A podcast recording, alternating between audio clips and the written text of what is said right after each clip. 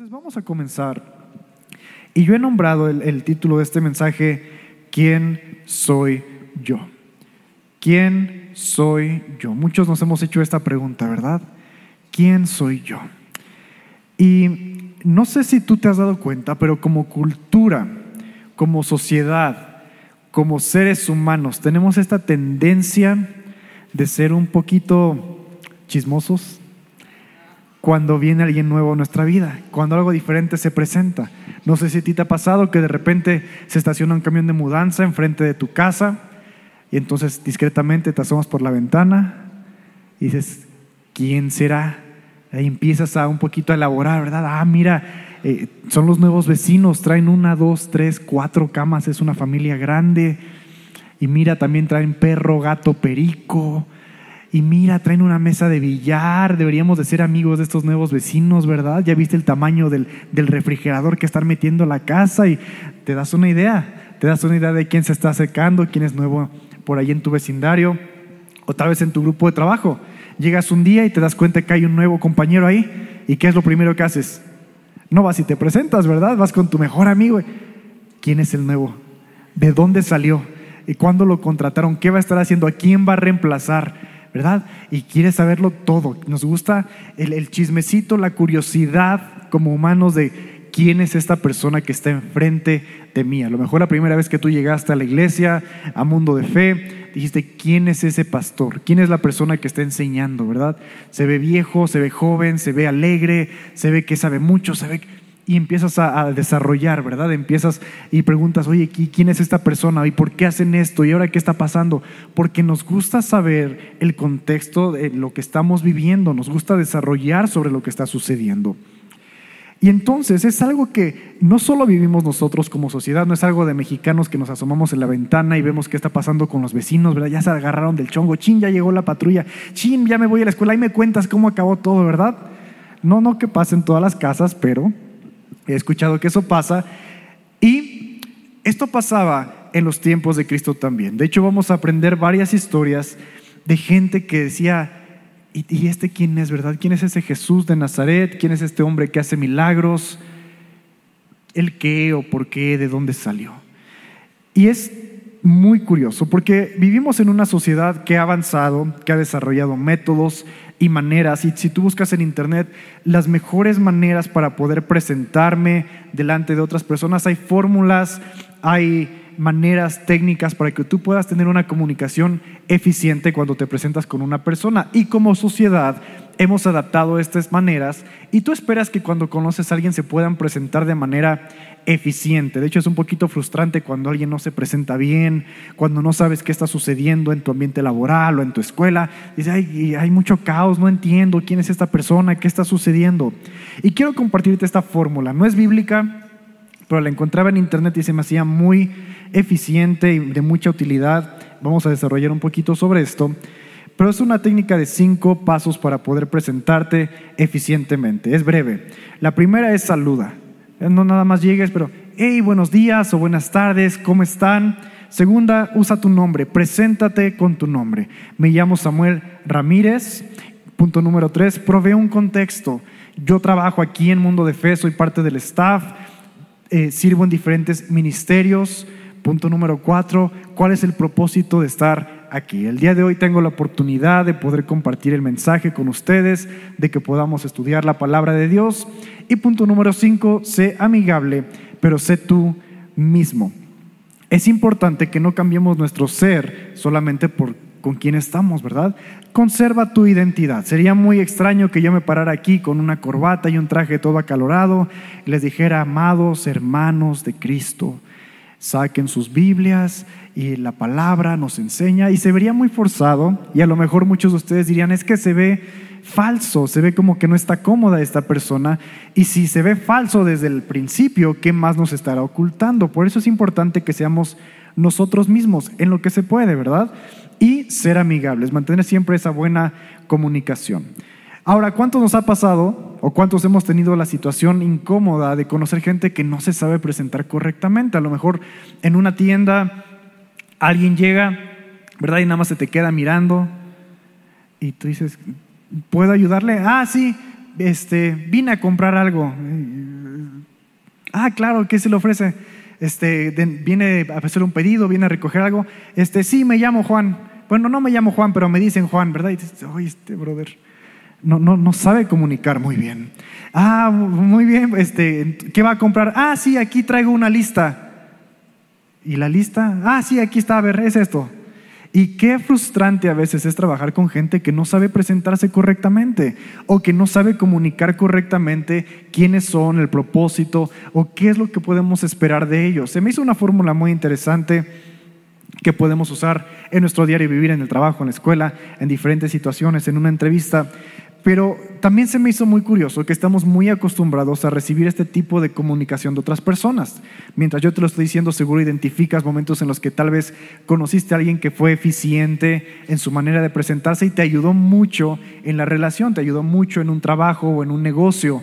Y también puedes identificar momentos en los cuales ha sido frustrante trabajar con gente que no conoces, que no te ha dado referencias, que no te ha dado una razón de cómo trabajan o por qué están ahí para trabajar contigo. Y esta misma frustración y esta misma necesidad de comunicar se repitió muchas veces mientras Cristo estuvo caminando en la tierra con sus discípulos. ¿Y por qué se repitió? Porque a medida que Cristo iba ganando fama, a medida que él iba recorriendo aldeas y comunidades, la gente empezaba a hablar un poco más de él. Y decían, mira, ahí va Jesús de Nazaret, y entonces la gente empezaba ese radiopasillo, ¿verdad? ¿Y quién es y qué hace y qué sabe hacer y a qué se dedica y los milagros y cómo lo hace y, quién lo mandó? Y claro, empiezan las preguntas, preguntas directas, decirle, ¿y tú quién eres? Y este, ¿eres hijo de Dios o no eres hijo de Dios? ¿Quién te da tus poderes? ¿Por cuál nombre echas demonios?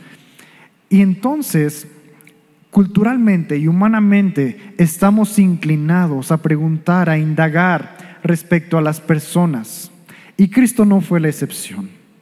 Cristo no fue la excepción. De hecho, una de las preguntas más recurrentes que vemos en los evangelios es acerca de la identidad, la deidad y el propósito que Cristo tenía en la tierra. Frecuentemente vemos gente interactuando con Jesús y en algún momento lanzando la pregunta directa o indirecta, ¿tú quién eres? ¿Eres el Hijo de Dios? ¿Eres el Mesías? ¿O seguimos esperando a otro? ¿O, nada más estás aparentando? ¿En nombre de quién estás echando fuera demonios?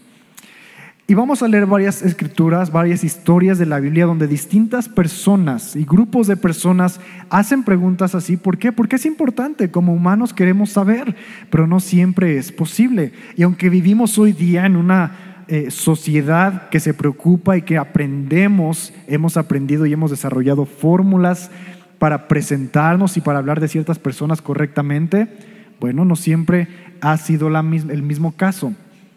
De hecho, ven conmigo a Hechos 22, versos del 3 al 5. Hechos 22, versos del 3 al 5. Y es el apóstol Pablo, un poquito después de la vida de Jesús, el apóstol Pablo presentándose en un juicio y él da sus credenciales y él se presenta. Y la manera en cómo él se presenta, yo me imagino que es la expectativa que todo judío tenía cuando le preguntaba a Jesús, ¿tú quién eres? Y Jesús respondía de manera muy abstracta, con parábolas o con otras preguntas. Pero el apóstol Pablo, teniendo la educación que él tenía, habiendo crecido dentro de la iglesia y con una... Eh, rodeado de personas de influencia, había aprendido a presentarse de manera muy eficiente. Si alguien hubiera dicho la, mejor presentación tal vez que hay aquí en la Biblia, es Pablo mismo quien se, presenta a sí mismo aquí. Y dice Hechos 22 del 3 al 5. Eh, yo de cierto soy judío, nacido en Tarso de Sicilia, pero criado en esta ciudad, instruido a los pies de Gamaliel. Mira, en esta primera frase, Pablo ya nos dijo, su nacionalidad, dónde nació, dónde creció y aún quién fue su maestro, cómo estuvo su educación, instruido a los pies de Gamaliel, quien era una persona muy respetada en los grupos religiosos. Estrictamente conforme a la ley de nuestros padres, celoso de Dios, como de, como lo son ustedes ahora, si lo pueden poner aquí en las pantallas laterales. Y dice Pablo, está compartiendo sus, sus sus creencias políticas y religiosas también. Y continúa diciendo Pablo, perseguía yo este camino hasta la muerte, prendiendo y entregando en cárceles a hombres y mujeres y empieza a compartir un poco de, lo que se dedica, qué estaba haciendo, estaba persiguiendo a los cristianos, a los creyentes, a los que se decían ser seguidores de Cristo y los estaba arrestando y algunos de ellos estaban hasta perdiendo la vida. No importa si eran hombres o mujeres, niños, a todos. Y continúa diciendo el versículo 5. Como el sumo sacerdote también me es testigo y todos los ancianos de quienes también recibí cartas para los hermanos. Está diciendo aún que él tiene relación con el sumo sacerdote y trae cartas de ancianos, trae cartas de gente importante, porque este es el apóstol Pablo que estaba en una, bueno, antes de ser el apóstol Pablo, como Pablo, una persona religiosa y, y a un fariseo, estaba detrás de los cristianos y detrás de todo creyente de Cristo. Y esta era una manera en cómo muchos de ellos se presentaban. En, en, los tiempos de Cristo y muchas veces en la antigüedad, tu linaje, tu familia, a qué te dedicabas, quiénes habían sido tus padres, tus abuelos, tus tatarabuelos, determinaba qué tan bien o qué tan mal eras recibido en una comunidad. Tu linaje y, y cómo la gente te veía determinaba si te aceptaban o no te aceptaban, si recibían tu mensaje o no, si tenías autoridad en un tema o no. Si tú venías de una familia de pescadores, no podías de opinar acerca de construcción o de temas civiles. Si venías de una familia de carpinteros, no podías opinar acerca de temas de ley. ¿Por qué? Porque decían, oye, limítate al oficio de tu familia. Y eran tiempos distintos, pero eran tiempos en los cuales esto estaba muy marcado. Y por eso mucha gente le decía a Jesús, ¿tú quién eres? ¿De dónde sacas estas credenciales? ¿Cómo te atreves a enseñar estas cosas? ¿Quién te dio el permiso? Y ven conmigo a Lucas 7, del 18 al 23. Vamos a ver un par de ejemplos en los cuales la gente muy directamente le dice a Jesús, ¿tú quién eres? Lucas 7, verso 18 al 23. Los discípulos de Juan le dieron las nuevas de todas las cosas y llamó Juan a dos de sus discípulos y los envió a Jesús para preguntarle, ¿eres tú el que ha de venir o esperamos a otro? Este es Juan el Bautista haciéndole una pregunta directa a Jesús, diciéndole, tú eres a quien hemos estado esperando, las escrituras nos han hablado de un Mesías, de un Salvador, ¿eres tú o esperamos a otro? Y continúa diciendo el versículo 20, cuando pues los hombres vinieron a Jesús, dijeron, Juan el Bautista nos ha enviado para preguntarte, ¿eres tú el que, el que había de venir o esperamos a otro? Y Jesús, en el versículo 21, en esa misma hora sanó a muchos de enfermedades y plagas y de espíritus malos, y a muchos ciegos les dio la vista. Y el siguiente versículo, el 22, y respondiendo Jesús le dice a los discípulos de Juan el Bautista, vayan y díganle a Juan lo que han visto y oído, que los ciegos ven, los cojos andan, los leprosos son limpiados, los sordos oyen, los muertos son resucitados y se está predicando el Evangelio de Dios, se está predicando la buena nueva. Y Jesús no le da una respuesta clara a Juan el Bautista. Juan el Bautista es de nuestros héroes de la palabra también, aquel que vino a abrir camino, que vino a hacer ese relámpago en el desierto, esa voz cuando no había una voz para preparar el camino para Cristo. Y aún así Jesús le dice, no le voy a dar una respuesta. Observen lo que está pasando y que Juan pueda tener la revelación y concluir quién soy yo. Y a veces no nos gusta observar y llegar a una conclusión por nosotros mismos. Nos gusta que la gente nos haga la tarea y nos diga, ah, esta persona es así y asá. No nos gusta darnos a la tarea de conocer o de preguntar. Otra historia más en Mateo 21, verso 23 al 27. Mateo 21, verso 23 al 27.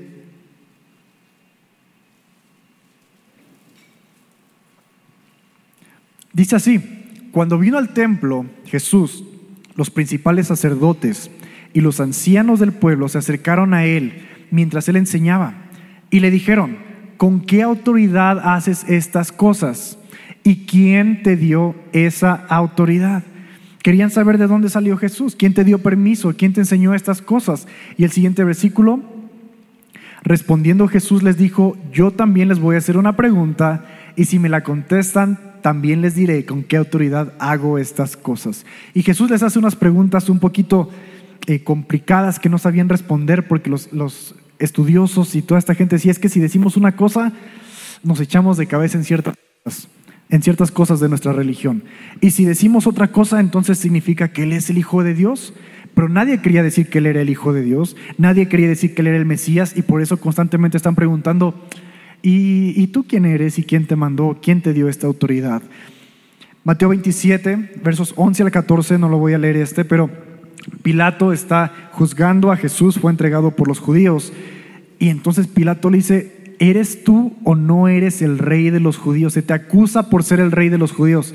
Y Jesús le dice, tú lo has dicho, pero yo nunca dije eso. Y es lo único que dice Jesús, no hace ninguna declaración acerca de su identidad. Y también le causa crisis a Pilato decir, es que no veo nada malo en este hombre, ni siquiera se atreve a hacer una declaración. Mateo, perdón, Juan 10, verso 22 al 23. Juan 10, 22 al 23. Una vez más Jesús está reunido. Versículo 22. Dice, y le rodearon los judíos y le dijeron, ok, celebrábase en Jerusalén la fiesta de la dedicación y Jesús andaba en el templo por el pórtico de Salomón. Versículo 24.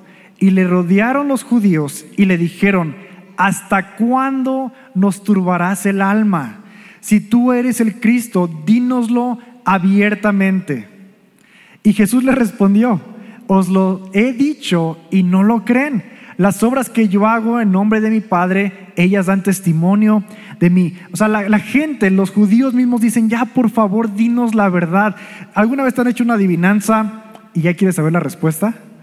Y, ya dime la respuesta. No, está bien fácil. Mira, te repiten la adivinanza, te doy un día más para que la adivines. Ya dime cuál es la respuesta, ya todas las opciones las consideré. Y así está esta gente. Dice, ya dinos si eres o no eres, ya deja de, de tormentarnos, eh, no recuerdo la palabra que dice, pero ya, ya estamos cansados de intentar adivinar, mejor dinos si eres el Hijo de Dios, dinos si tú eres el Mesías. Y una historia más, en Mateo 12, 22 al 25. Mateo 12, 22 al 25. No la vamos a leer esta, pero los fariseos una vez más se acercan con Jesús después de que ha hecho milagros, después de que ha hecho maravillas y libertado gente. Y dicen los fariseos, de seguro es Belcebú echando fuera a los demonios. De seguro es un demonio que está echando fuera demonios y tal vez provocando a Jesús con la intención de a ver si decimos que algo que, es algo que no es, tal vez nos diga lo que sí es. Porque a cuántos no nos gusta que nos digan lo que no somos y ah, ahora sí me van a conocer porque yo no soy eso. Yo soy y ahí les va. Y yo creo que con esa intención decían, de seguro es Belcebú, de seguro es un demonio. Y Jesús les dice, no, no soy Belcebú porque un demonio no podría echar fuera a otro demonio. Habría conflicto en la casa de los demonios de que uno echa fuera a otro. Pero no les da la respuesta tampoco. Ahí queda. Y qué curioso, entre más lees la palabra y el Evangelio, encuentras más historias de este sentido. Gente que se encuentra con Jesús y de manera directa o indirecta le dicen, ¿y tú quién eres? Así como, ya dímelo aquí en confianza ¿Tú quién eres? Me lo dices y no le digo a nadie. Dímelo y te sigo. Dímelo y confío en ti. Y Jesús no da respuesta en este sentido. Y a pesar de que Cristo no se presentó formalmente en muchos de sus encuentros y no se presentó como muchos lo esperaban, fue por medio del Espíritu Santo que muchos pudieron vislumbrar quién era Cristo. Muchos preguntaron y no recibieron respuesta, porque preguntaron de una manera chismosa, de una manera condicional. Si eres, entonces te creo. Pero si no eres, entonces no vale la pena seguirte. A pesar de que hubo milagros, a pesar de que hubo sanidad, a pesar de que hubo libertad y restauración, decían, depende quién eres, depende de, de dónde viene tu sangre, si te puedo seguir o no te puedo seguir. Pero hubo gente que no dependió de lo que, de lo que escuchaban con sus oídos, que no dependían de una respuesta sí o no, sino hubo gente que movidos por el Espíritu pudieron vislumbrar cualidades de Jesús que les hicieron creer y recibir el mensaje que él estaba dando. Juan 4, 28, Juan 4, versículo 28, te voy a dar el contexto, pero es la mujer que estaba sentada en el pozo, Jesús se sienta con ella y le dice, mujer, dame de beber. Y la mujer le dice, perdón, tú y yo no somos iguales, somos de dos culturas distintas. Ni siquiera deberías de dirigirme la palabra. Pero Jesús sigue hablando, con ella y derribando barreras, derribando ciertas defensas que la mujer tiene y Jesús empieza a hablarle verdad, verdad de Dios, a revelar ciertas cosas y la mujer de repente dice, ah, pues parece que eres un profeta. Lo dice la historia. Y entonces Jesús no le, no le dice, sí, yo soy un profeta de Dios. Jesús continúa diciéndole acerca de su vida, de su pasado, de la situación en la cual está ahorita, en su familia. Y de repente a la mujer le cae el 20, porque ya no le importa si es profeta o no es profeta, la mujer ya está convencida de que está hablando con alguien que viene de parte de Dios. Y llega el versículo 28, entonces la mujer dejó su cántaro y fue a la ciudad y dijo a los hombres, versículo 29, venid y ved a un hombre que me ha dicho todo cuanto he hecho. ¿No será este el Cristo? Entonces salieron de la ciudad y vinieron a él.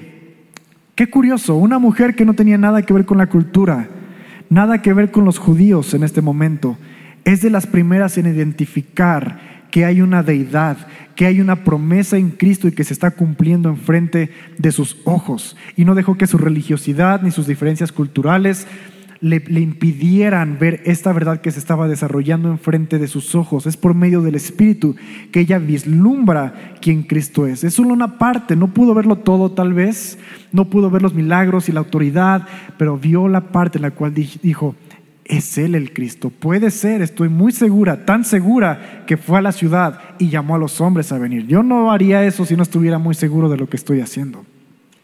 Lucas 8, 43 al 48. Lucas 8, 43 al 48, otra mujer, no lo vamos a leer, otra mujer que pudo vislumbrar el poder de Cristo. Eh, eh, es la historia de la mujer del flujo de sangre. Jesús está caminando, yendo a un, a un lugar, a una casa, y van una procesión rodeado de gente, gente que seguro estaba celebrando, pidiendo milagros, queriendo hablar con él. Y en medio de este, de este andar, una mujer se anima y de seguro ella ya había escuchado acerca de Jesús, de que él hacía milagros, de que él tenía poder para sanar, de los milagros que habían sucedido.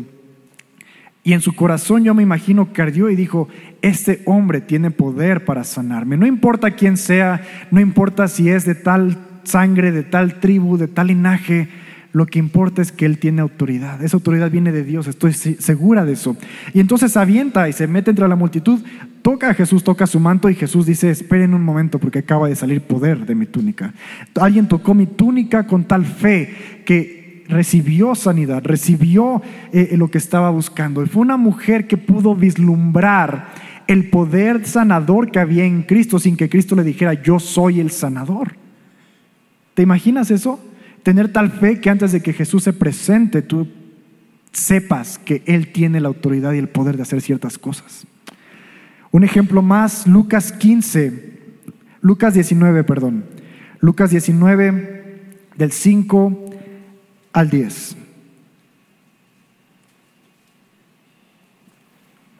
Lucas 19, del 5 al 10, cuenta la historia de Saqueo, un cobrador de impuestos que invita a Jesús o que Jesús le dice voy a ir a tu casa. Y quiero darte un poco de contexto de lo que está sucediendo aquí.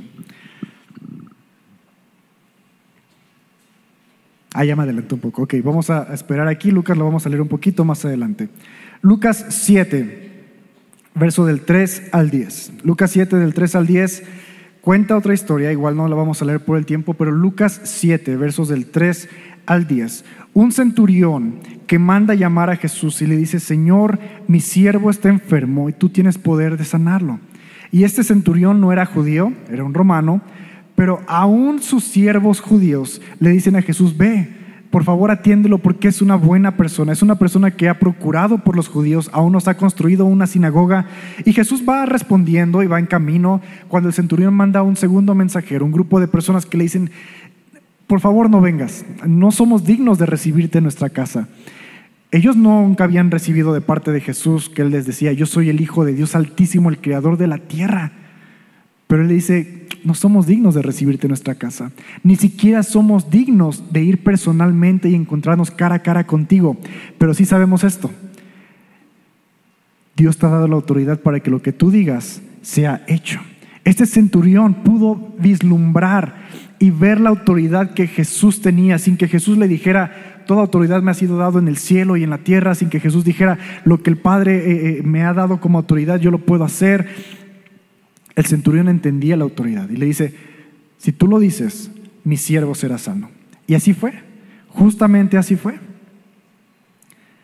Y Jesús aún dice, ¿verdad? ¿Cuánta fe tuvo este hombre y cuán revelación tuvo por parte del Espíritu de entender quién era Cristo, aún sin hablar con Cristo, aún sin conocer a Cristo. Solamente de escucharlo hubo un, clic, hubo un entendimiento y dijo, ah, es Él, es Él la persona que tiene la autoridad de parte de Dios para traer milagros, sanidades, restauración y libertad. Y tenemos más historias que podemos ir viendo al respecto.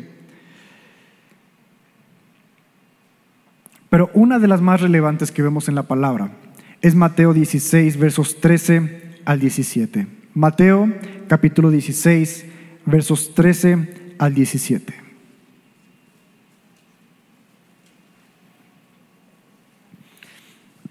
Y cuenta la historia de los discípulos. Ahora, a veces vemos a los discípulos como gente eh, a veces las televisiones, el, cine y a veces aún nuestras ilustraciones de la Biblia nos hacen creer que los apóstoles eran personas muy maduras, ¿verdad? Los ves sabios, ancianos, eh, muriendo por Cristo, pero en realidad la historia nos deja entender que estos discípulos de Jesús, antes de ser los apóstoles, fueron personas muy jóvenes, se cree que estaban cerca de sus 20 años, pero algunos de ellos por debajo de los 20 años, y a veces leemos conversaciones que los discípulos tenían que tú dices, ¿por qué, verdad? ¿Por qué están preguntando quién será mejor que otro? ¿Por qué están preguntando qué va a pasar en este lugar o si deberíamos de que caiga fuego por acá, Señor? Es porque eran jóvenes, pero sus conversaciones no eran como las de los religiosos, que querían una respuesta absoluta. Sus conversaciones de los discípulos eran genuinas, eran preguntas que muchas veces tú y yo tenemos y a veces le preguntamos a Dios, Señor, ¿por qué pasa esto? No es una, no reclamo, no es una queja, es, Señor, no lo entiendo, pero lo comunico contigo, tengo esa comunicación contigo. Y en esa atmósfera de comunicación, vamos a leer el versículo 13, viniendo Jesús a la región de Cesarea, de Filipo, preguntó a sus discípulos diciendo, ¿quién dicen los hombres que es el Hijo del Hombre? Y el versículo 14, ellos dijeron, Jesús les estaba preguntando en, mexicano, ¿quién dice la gente que yo soy? ¿Qué está diciendo la gente de mí? Y los discípulos responden, unos dicen que tú eres Juan el Bautista, otros dicen que eres Elías y otros Jeremías o algún profeta. No saben cuál, pero seguramente eres un profeta. Y Jesús les responde, ¿y ustedes quién creen? ¿Quién dicen que soy yo? Y Jesús les hace una pregunta, pregunta abierta como en el examen. No hay opciones múltiples, no hay que puedo llamar a un amigo, no hay de que déjame sacar mi guía de estudio. Una pregunta abierta. ¿Ustedes quién dicen que soy yo? En el momento. Y entonces Simón levanta la mano. Y respondiendo Simón Pedro dice, tú eres el Cristo, el Hijo del Dios viviente. Esta declaración sorprende a Jesús y Jesús le responde, bienaventurado, bienaventurado eres Simón, hijo de Jonás, porque no te lo reveló carne ni sangre, sino mi Padre que está en los cielos. Se lo reveló por medio del Espíritu Santo. Hay un entendimiento en Simón y dice, mira, la gente está diciendo que podría ser un profeta, podrían decir que eres eh, Elías, pero, pero yo creo, y me voy a arriesgar aquí, pero yo creo en mi corazón que tú eres el Cristo, el Hijo del Dios viviente. Y Jesús le dice, correcto. No lo estás adivinando, no lo estás eh, intentando así como a ver si funciona. Dios te lo puso en tu corazón por medio del Espíritu Santo. Y es alguien que pudo ver quién era Cristo sin que Cristo se lo dijera directamente. Y fue por medio del Espíritu Santo que Cristo reveló quién Él era a muchas personas.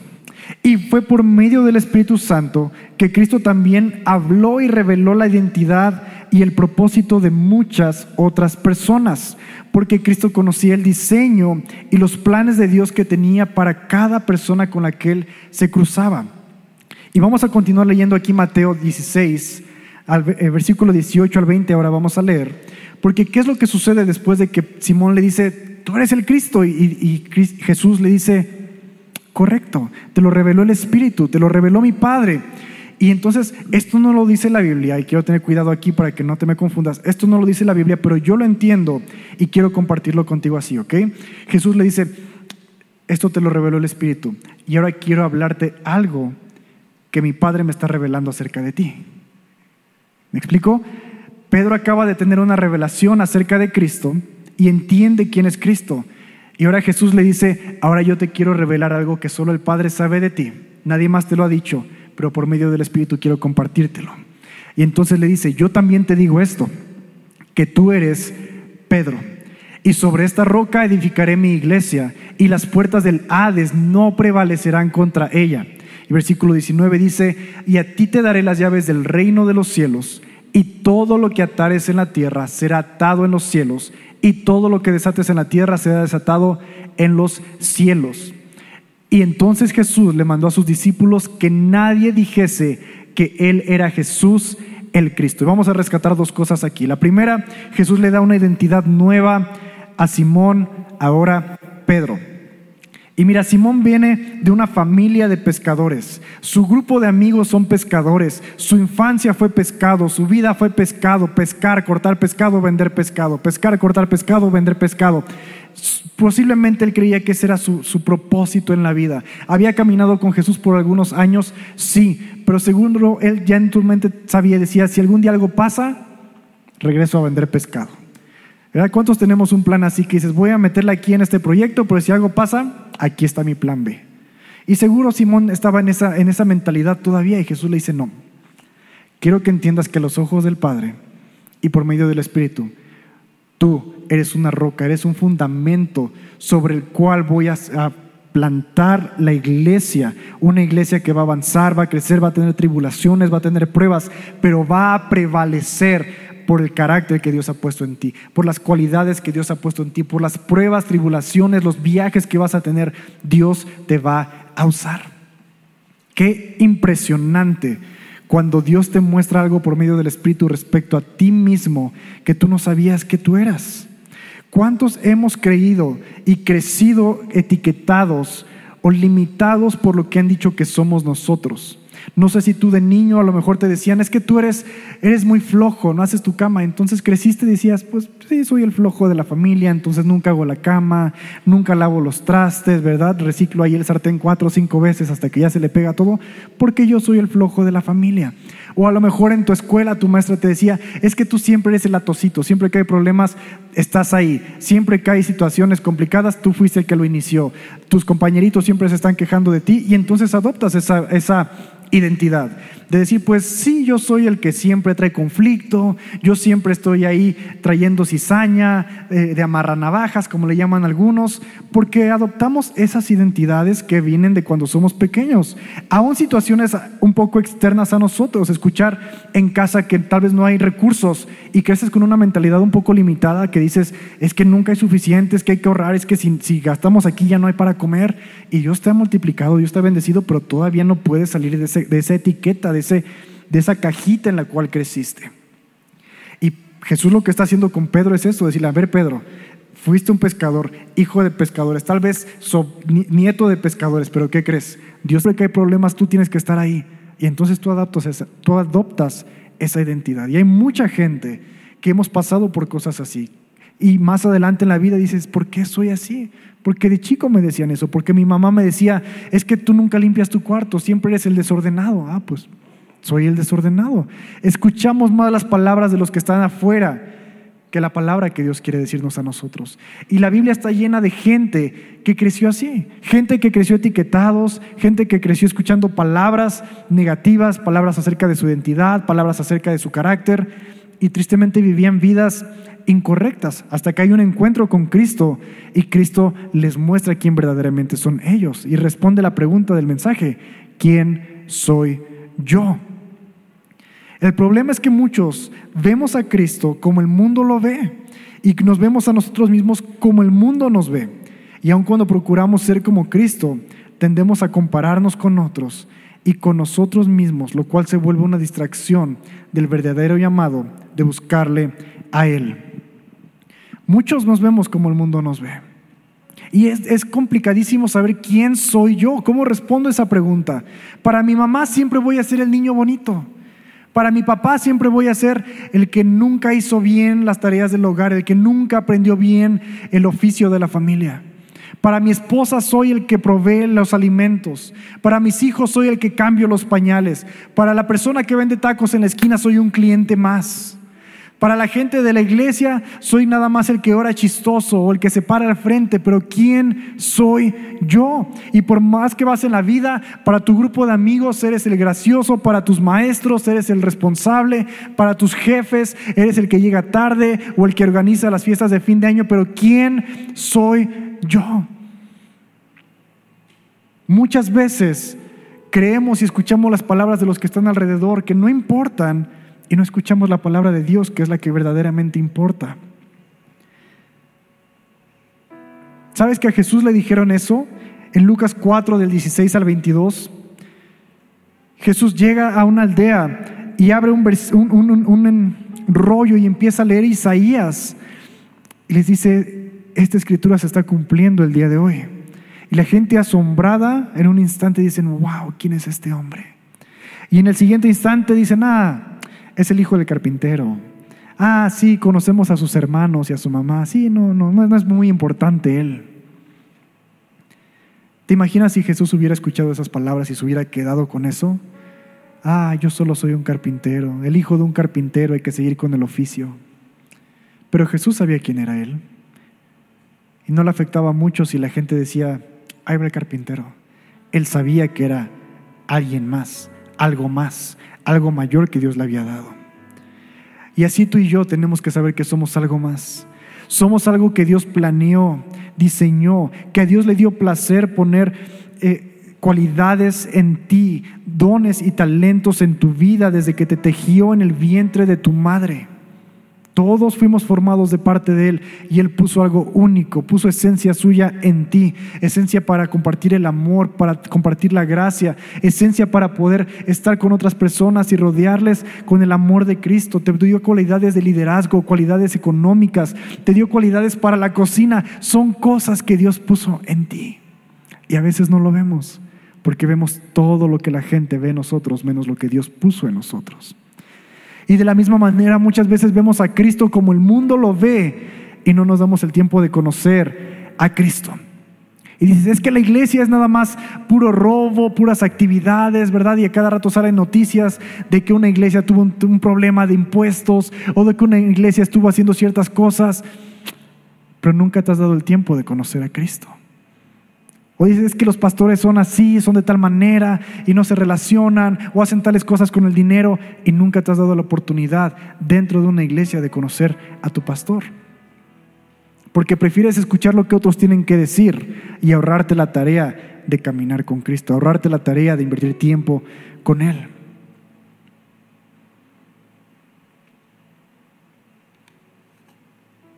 Y tenemos que aprender a ver a Cristo y saber quién es Cristo por medio del Espíritu y saber quién somos nosotros por medio del Espíritu. Nadie más te lo va a decir. Tú le puedes decir a tu mamá, mamá, ¿quién soy yo? Ah, pues tú eres mi hijito, ¿verdad? Se te da muy bien eso de la mecánica, sigue adelante. Pero tú vas con Dios y Dios te dice, yo puse en ti dones y talentos para que puedas alcanzar personas. Yo puse en ti habilidades para que puedas revolucionar a tu ciudad, a tu comunidad. Yo puse en ti una pasión, un llamado por los perdidos, por los huérfanos, por las viudas. Y nunca se te había ocurrido, pero siempre hubo una pasión ahí. Y me encanta Primera de Corintios 13. Ven conmigo a Primera de Corintios 13. Muchos conocemos este versículo, muchos tienen cuadros en sus casas, porque habla acerca del amor de Dios. Y dice, el amor es sufrido, es benigno, todo lo soporta, todo lo cree. Pero al final de esta escritura, al final de este capítulo, en el versículo, creo que es 13, 12. Dice lo siguiente, ahora vemos como por un espejo, oscuramente, Y ahora vemos a Cristo, ahora vemos a Dios como por un espejo.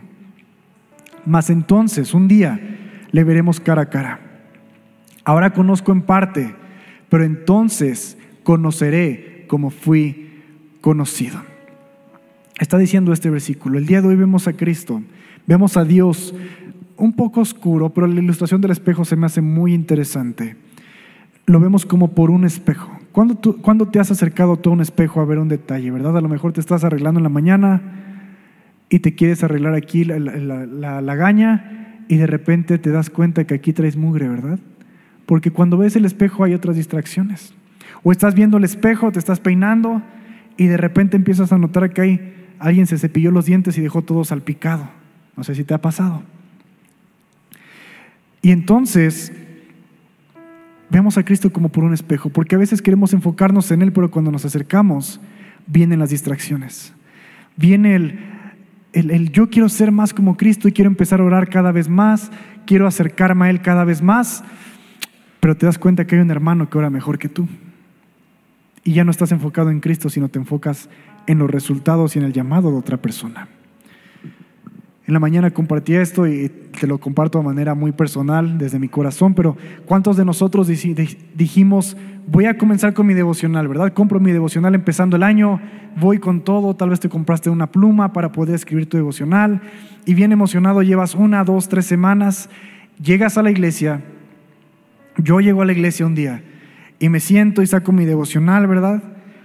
Y volteo y se sentó al lado de mí la hermana de los colores. Esa hermana que tiene el devocional con los post-its, con colores, con dibujitos, ¿verdad? Trae un corderito dibujado y tú dices, ¿quién soy yo? Y que mi devocional trae tres párrafos. Dios me habló en esos tres párrafos, pero imagínate cuánto le habló a la hermana que hasta un dibujito hizo Don Cordero. ¿Te ha pasado? ¿Te ha pasado que te comparas, que dices, ya voy a ir a la iglesia, voy a orar más? Y te das cuenta que hay un hermano que vive adentro de la iglesia, está siempre orando, siempre está llorando, tiene los ojos hinchados, Dios le habló.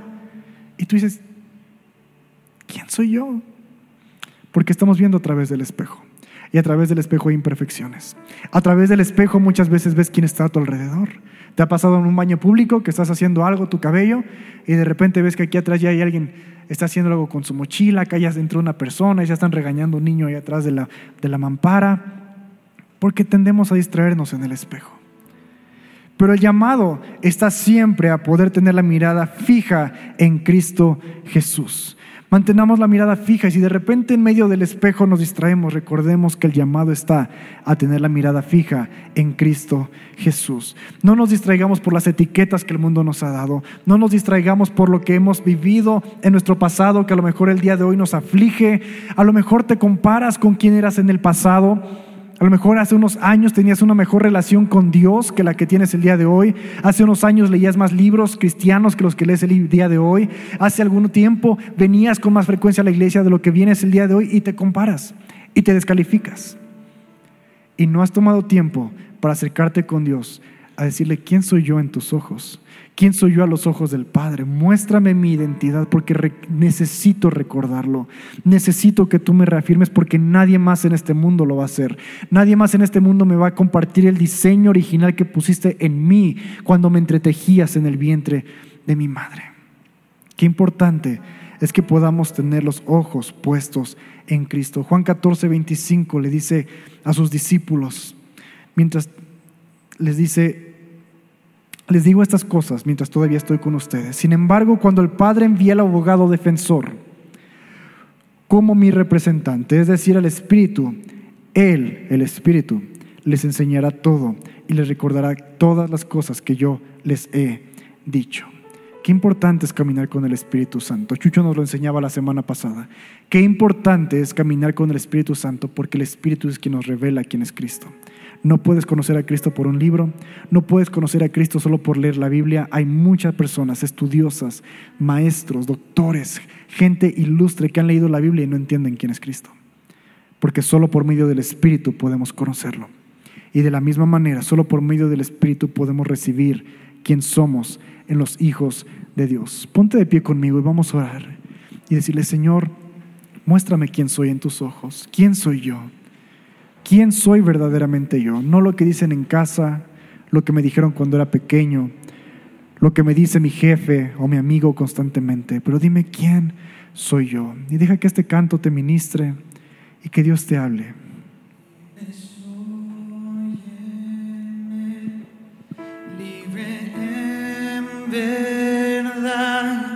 Soy hijo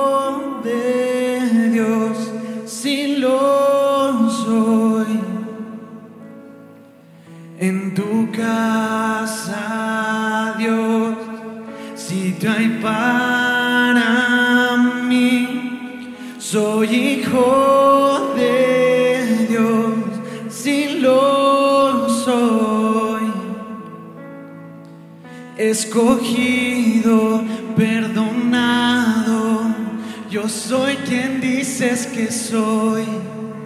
Vas conmigo a mi lado. Yo soy quien dices que soy. Somos escogidos, escogido, perdonado. Yo soy quien dices que soy. Vas conmigo a mi lado. Yo soy quien dices que soy. Yo soy quien dices que soy. Yo soy quien dices que soy. Libre soy en. Libre en verdad.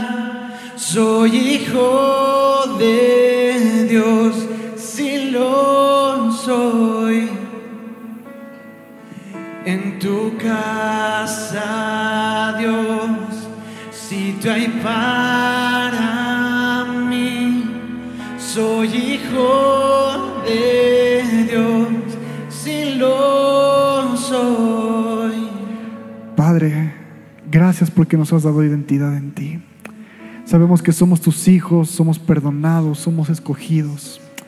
Gracias porque ahí comienza nuestra identidad. Pero Padre, que a lo largo de estos días y día a día al buscarte, al estar cerca de tu presencia y por medio de tu Espíritu, tú nos muestres quién somos en tus ojos y que esos dones, esa pasión, ese llamado que has puesto en nosotros se reavive, que, que reavive como un fuego, como una llama y que se esparza, que podamos compartirlo con los demás, aquello que has puesto en nosotros, Padre. Y de la misma manera que Cristo se ha revelado a nuestras vidas, no solo por lo que leemos o lo que aprendemos cada domingo, pero que sea una convicción, un rema, que al esc- escudriñar la palabra, al escuchar de Cristo, el Espíritu sea quien trae la convicción y la certeza de que Cristo es el Hijo de Dios, Rey de Reyes y Señor de Señores y nuestro Redentor para toda la eternidad. En el nombre de Jesús, Padre. Amén.